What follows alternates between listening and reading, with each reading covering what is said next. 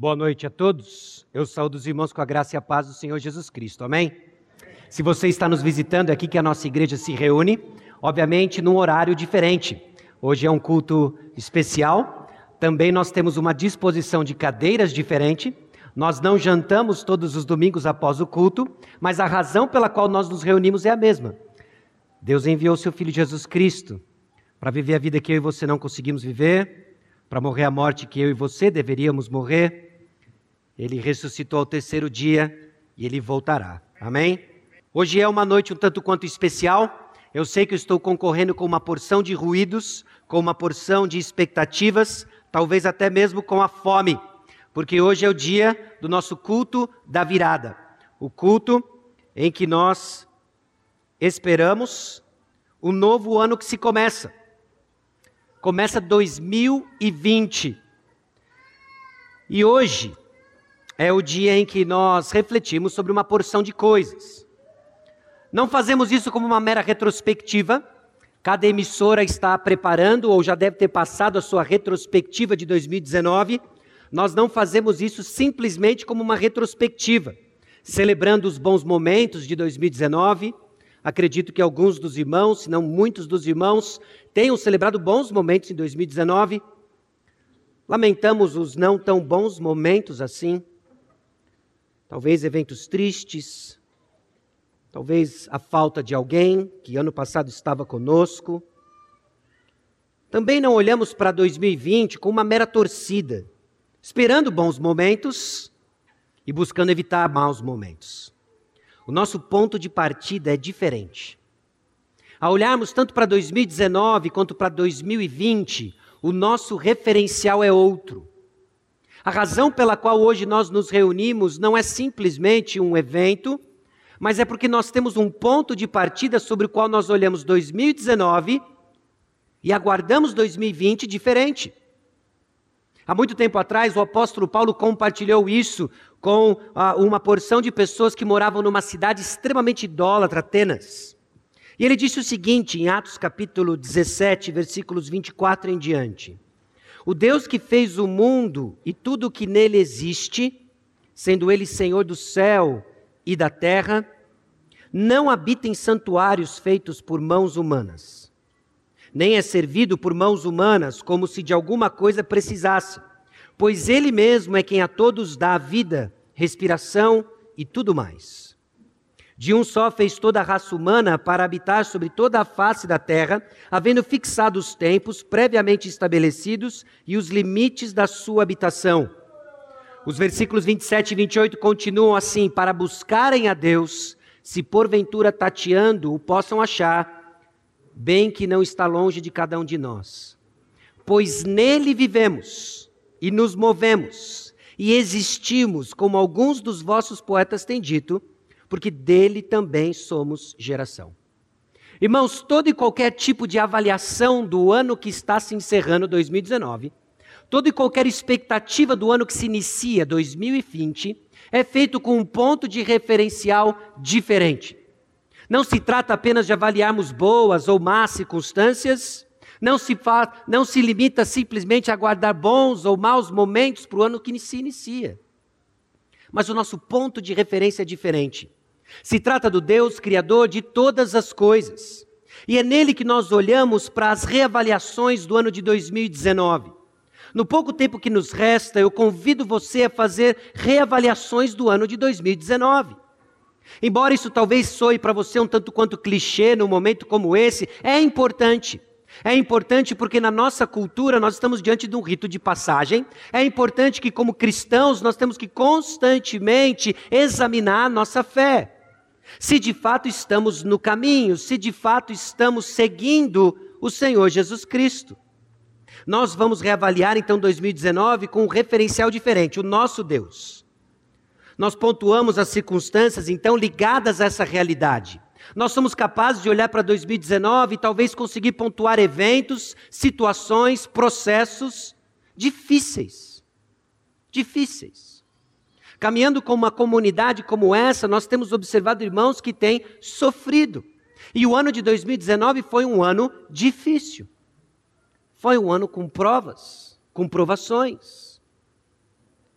Nós também somos capazes de que, numa comunidade como essa, nos alegrar com aqueles que tiveram em 2019 eventos significativos que marcaram sua história. A chegada de uma criança, ou o início de um novo lar, ou a partida dos filhos do lar. E aí você pode colocar isso tanto no lamento quanto na comemoração. Mas seja como for, são eventos aos quais nós precisamos examinar a partir de um referencial. E nós não fazemos isso avaliando então a performance do nosso Deus. Esse não é o ponto. Mas nós precisamos olhar as circunstâncias que Deus nos colocou e reavaliar onde estava o nosso coração. Nós vamos olhar as circunstâncias e buscar ouvir do Senhor como respondemos e como devemos responder.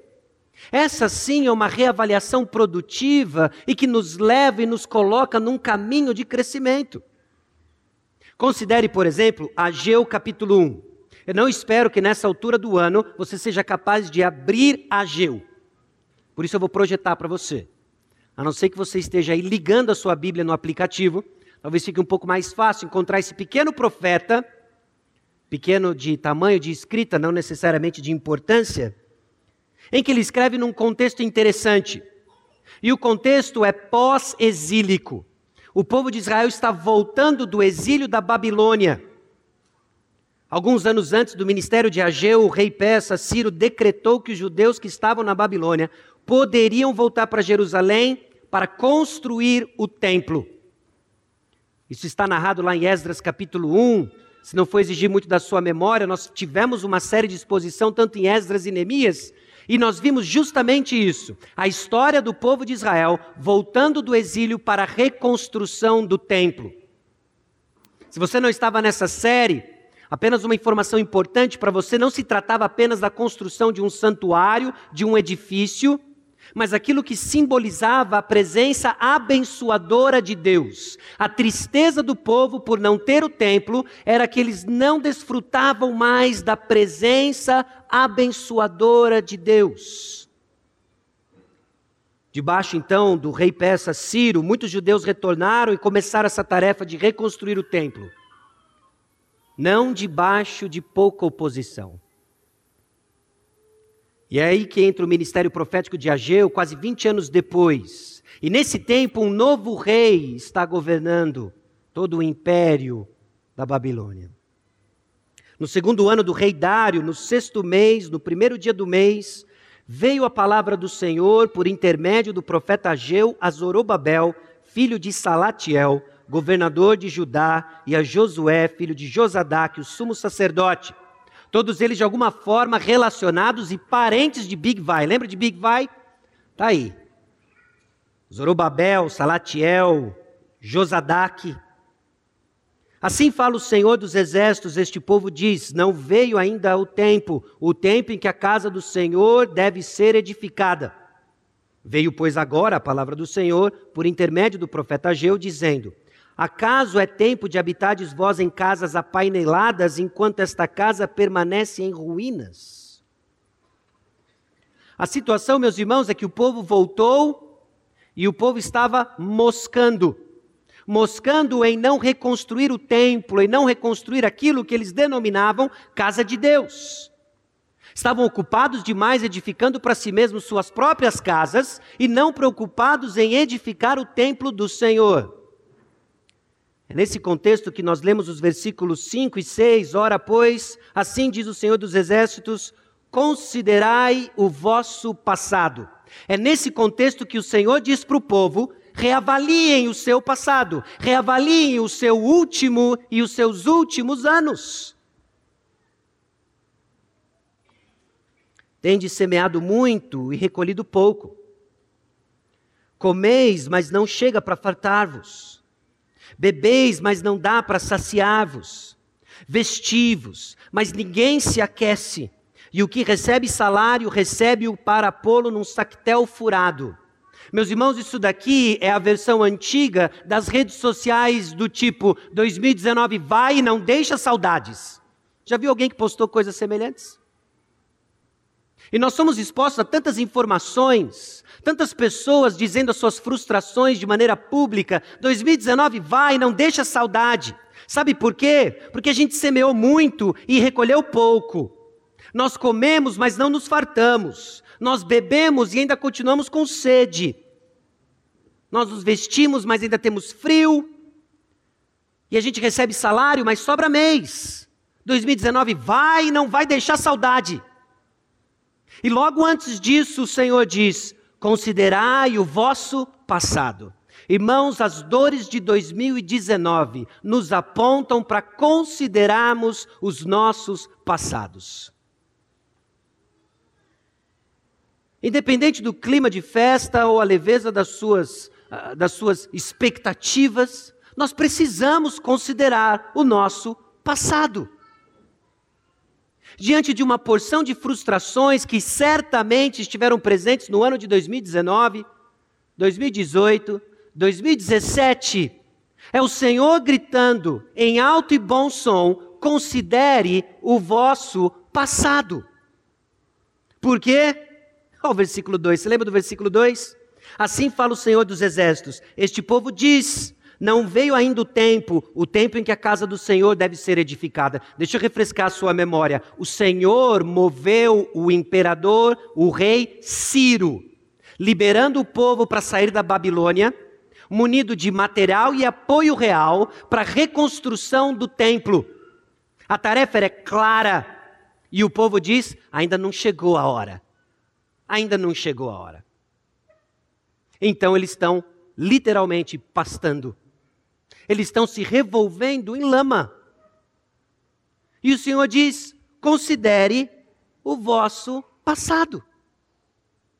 Irmãos, 2019 tiveram atoleiros. Todos nós estivemos de alguma forma atolados. Então nós precisamos reavaliar o passado para encontrar explicações do presente. Nós precisamos olhar aquilo que nós enfrentamos durante os últimos anos, dos últimos meses, e discernir onde que espiritualmente essas circunstâncias apontam o nosso estado. Por exemplo, meu caminhar com o Senhor parece distante. Como foi minha prática de oração, leitura da palavra, serviço, contribuição e evangelismo? Simples tão claro na palavra de Deus. Talvez você olhe para o ano de 2019 como parte de um deserto seco, espiritualmente, árido, em que você se pergunta onde está a vida abundante que o Senhor prometeu. Porque tudo o que eu tenho colhido em termos de vida espiritual é um deserto. Então é momento de você considerar o seu passado. Considere o seu passado. Como foi a sua prática de oração? O Senhor se parece tão distante. Você o buscou? Você o ouviu? Você esteve com o povo do Senhor? Você contribuiu? Você evangelizou e viu a graça do Senhor atuando na vida de pessoas? Ou então, meu convívio familiar está truncado. Quais foram os sacrifícios que fiz para mostrar amor, amor aos que estão mais perto? É comum e é fácil encontrar relacionamentos familiares truncados, justamente com aqueles que deveriam ser mais próximos. Então, considere o vosso passado. Quais foram os sacrifícios de amor que você esteve disposto para mostrar e evidenciar Jesus Cristo dentro do seu lar? Para aqueles que compartilham talvez o mesmo sobrenome que você. Considere o vosso passado. Ou então vir à igreja passou a ser uma atividade cansativa. E lá nos encontramos em Ageu capítulo 1, versículo 6. Bebemos e não nos saciamos, comemos e não nos fartamos, vestimos e estamos com frio, vir à igreja é enfadonho e cansativo. Você passou a enxergar a igreja de acordo com a palavra de Deus? Ou pelos olhos de um espírito crítico e orgulhoso? Porque é tão fácil deixarmos o Senhor como referencial e deixarmos com que nossas preferências, nossos gostos, nossas demandas criem os óculos pelo qual nós avaliamos irmãos e a igreja. E meus irmãos, vir à igreja se torna enfadonho. Porque você é exposto não à maravilhosa obra da graça de Deus, você é exposto às suas expectativas não supridas. Constantemente. Isso cansa. Você procura a coisa errada no grupo, na igreja, na comunidade. Ou ainda, as finanças apertaram. Eu respondi com gratidão pelo que me foi dado, ou passei a sonhar acordado com uma situação diferente, deixando de desfrutar do presente. Nós bebemos e não nos saciamos, nós comemos e não nos fartamos, vestimos e ainda estamos com frio.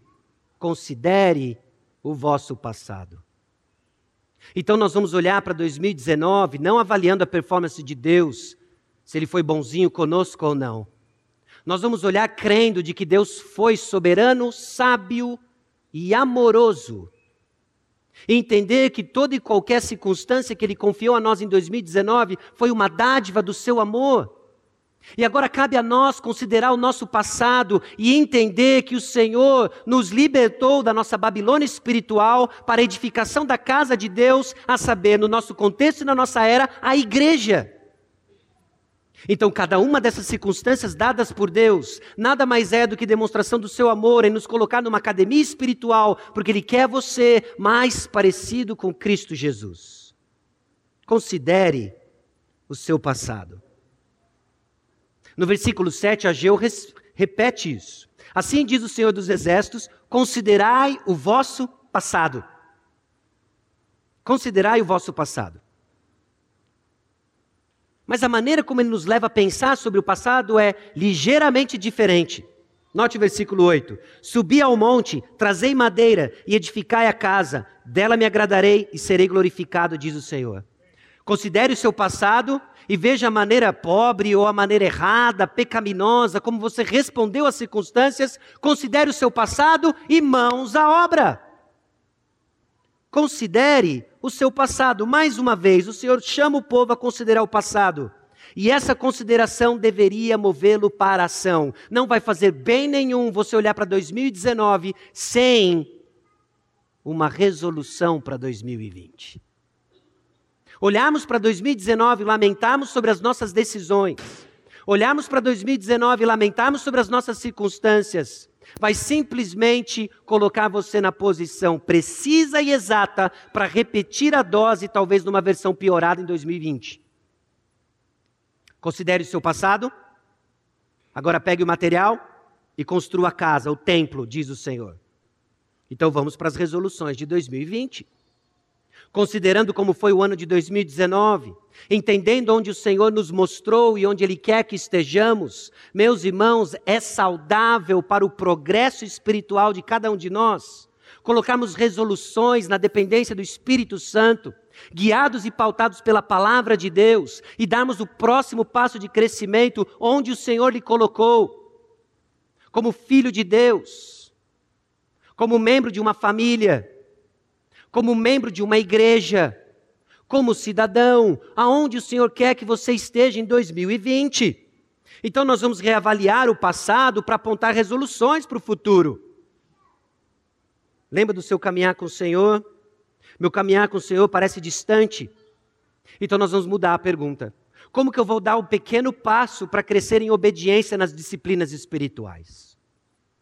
Pequeno passo vão ser a coletânea, o conjunto desses pequenos passos diários, ao longo de todo um ano, ao longo de toda uma década, que vai fazer diferenças na sua saúde espiritual.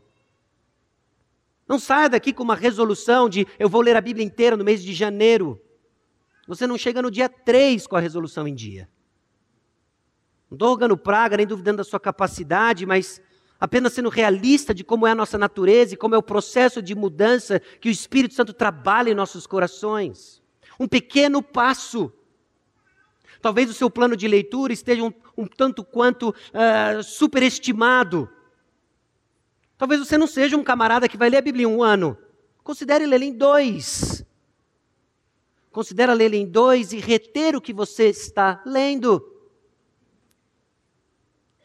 ou a resolução de pôr em prática uma vida de oração mais próxima do Senhor. A resolução de fazer parte de um agrupe. O compromisso de fazer parte de um agrupe. Porque tem lanche, porque tem Catarina, porque tem pão de queijo. Não. Porque tem pessoas. Porque tem, fazendo um paralelo com a Geu, madeira, pedra, todo o material que você precisa para a edificação da casa de Deus, a saber, a igreja do Senhor Jesus Cristo. Meu convívio familiar está truncado. O que o Senhor está pedindo para eu fazer? Será que Ele está pedindo para eu fazer uma ligação? Será que Ele está fazendo, está me levando a um pedido de perdão, a uma reconciliação, num relacionamento difícil, mas não fora da soberania de Deus? Vir à igreja passou a ser uma atividade cansativa? Então eu pergunto para você, como que você pode agir para fortalecer a sua igreja? Como que eu posso agir para fortalecer a minha igreja? Ela não é a igreja perfeita, mas ela é a sua igreja, a qual o Senhor lhe colocou para trabalhar e edificar com irmãos difíceis. E muitas vezes os irmãos difíceis somos. É difícil falar, né? Mas nós. Nós. As finanças apertaram. Como irei agradecer a Deus por tantas coisas que o Senhor tem feito? Meus irmãos, nós reavaliamos o passado para apontar resoluções para o futuro. Não apenas para enxergar onde o Senhor quer mudança, mas também para apontar o direcionamento dessa mudança. Isso tudo soa tanto quanto confrontador e, vamos ser francos, desanimador. Porque essa talvez não seja a primeira vez que você está se preparando para fazer algumas resoluções. Talvez você está lembrando, inclusive, de resoluções feitas no passado. Em 1988, eu prometi que em 1993, 97, 2004, 2005, você fez resoluções. Algumas foram bem sucedidas por duas semanas. Outras duraram um pouco mais, outras se frustraram. Mas, meus irmãos, existe uma certeza que nos consola diante da possibilidade de falharmos. Lá em Esdras, capítulo 1, nós vemos o mover do Senhor, movendo um rei, movendo líderes. E Ageu segue no mesmo tom, mostrando e apontando para nós uma certeza diante da possibilidade de falhas em 2020. Olha o que diz o texto em Ageu, capítulo 1, versículo 14 o Senhor despertou o espírito de Zorobabel, filho de Salatiel, governador de Judá, e o espírito de Josué, filho de Josadaque, o sumo sacerdote, e o espírito do resto de todo o povo. Eles vieram e se puseram ao trabalho na casa do Senhor, dos exércitos, seu Deus. O Senhor despertou. Eles vieram e se puseram ao trabalho. Meus irmãos, o Senhor nos chama, o Senhor nos desperta, o Senhor nos põe a trabalhar. E como o Senhor nos chama e como o Senhor nos desperta, pela mesma atividade a qual agora, nesse momento, nós estamos engajados, ouvindo a palavra de Deus. Nós vamos perseverar na palavra de Deus em 2020, na expectativa de que o Senhor nos mova, de que o Senhor direcione os nossos espíritos. A quê? A fazer justamente aquilo que Ele nos chama a fazer. É a graça de Deus tomando a iniciativa, é a graça de Deus sustentando o seu povo, é a graça de Deus selando, porque Ele há de ser glorificado apesar de nós. Essa é a certeza que nós entramos em 2020, convictos de que 2019 nós colhemos bênçãos, convictos de que em 2019 nós fomos desafiados, convictos de que em 2019 nós fomos confrontados mas agora, olhando para 2020, certo de que o Senhor move o nosso espírito, o Senhor toma a iniciativa. Meus irmãos, nós estamos quase a uma semana e pouquinho do Natal, onde nós fomos lembrados da grande iniciativa divina em nos mover. Ele mandou Jesus Cristo. Então, se você duvida do poder de Deus em mudar o seu coração, em mover você ao próximo passo em obediência, lembre-se, Ele mandou Jesus Cristo mais comprometido com o plano dele é impossível. Não é porque ele apostou em você, Ele sabe quem você é. Incapaz. Ele sabe quem eu sou. Incapaz. Então ele não apostou em ninguém. Ele veio até nós. Ele veio até nós.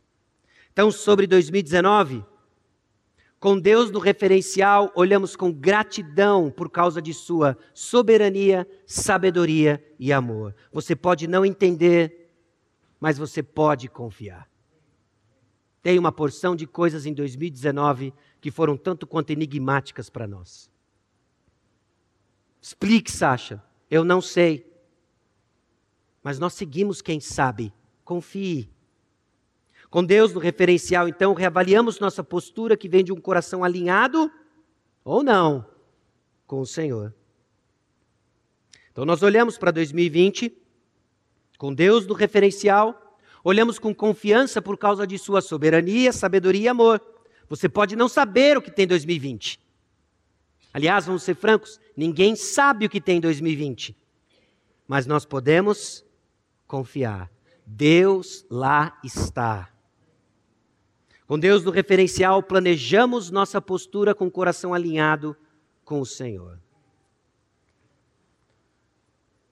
Eu espero e quero crer que o Espírito Santo tem trazido situações ao seu coração conforme nós lemos a palavra de Deus, conforme nós meditamos na palavra de Deus. Não resista ao agir do Espírito Santo, nos chamando a reavaliar 2019, a apontar um direcionamento em obediência para 2020, convictos única e exclusivamente do Espírito Santo que nos move e nos capacita. Meus irmãos, a tarefa é simples: é seguir Jesus. Vai custar tudo o que você tem, mas é tudo o que você precisa. Os planos do diligente tendem à abundância, diz Provérbios, mas a pressa excessiva à pobreza. Sim, é momento. Estamos sensíveis na entrada de um ano para fazermos planos. Faça planos simples, mas faça planos significativos compartilhes com alguém perto, peça oração, olhe para o Senhor e mãos à obra. Eu termino esse tempo nosso aqui lendo com os irmãos uma oração. Uma oração há muito tempo atrás, escrita e registrada num livro chamado Vale da Visão. Uma coletânea de orações de puritanos. E ela é um tanto quanto significativa para o momento em que nós estamos. Leia comigo essa oração. Ó Senhor, eu lanço meu barco nas águas desconhecidas desse ano, com o Pai como meu porto seguro, com o Filho como meu leme, com o Espírito Santo soprando minhas velas. Guia-me até os céus, com meus lombos cingidos, minha lâmpada acesa, meus ouvidos abertos para o teu chamado, meu coração cheio de amor minha alma livre. Dá-me tua graça que me santifica, teus consolos que animam, tua sabedoria que ensina, tua mão direita que guia, teu conselho que instrui, tua lei que julga, tua presença que estabiliza. Que teu temor seja o meu, que teus triunfos sejam minha alegria, que os dias não me sejam úteis, exceto se não forem desfrutados em tua presença, em teu serviço, para a tua glória. Dá-me a graça que precede, segue, guia, sustém, santifica, auxilia na hora certa. Que eu não esteja sequer em algum momento longe do Senhor, mas possa confiar o teu Santo Espírito para sustentar todo o pensamento, falar cada palavra, direcionar cada passo, prosperar cada trabalho, edificar cada cisco de fé. E dá-me o desejo para dar louvor ao Senhor testemunhar do teu amor e avançar teu reino. Amém. Curva sua cabeça, vamos orar juntos. Senhor, aqui estamos, convictos de que tua palavra nos ajuda a olhar para trás, tirar lições, consolados de que a tua palavra nos aponta para frente e nos dá direção. Escuta a nossa oração, transforma-nos, Senhor no nome de Jesus. Amém.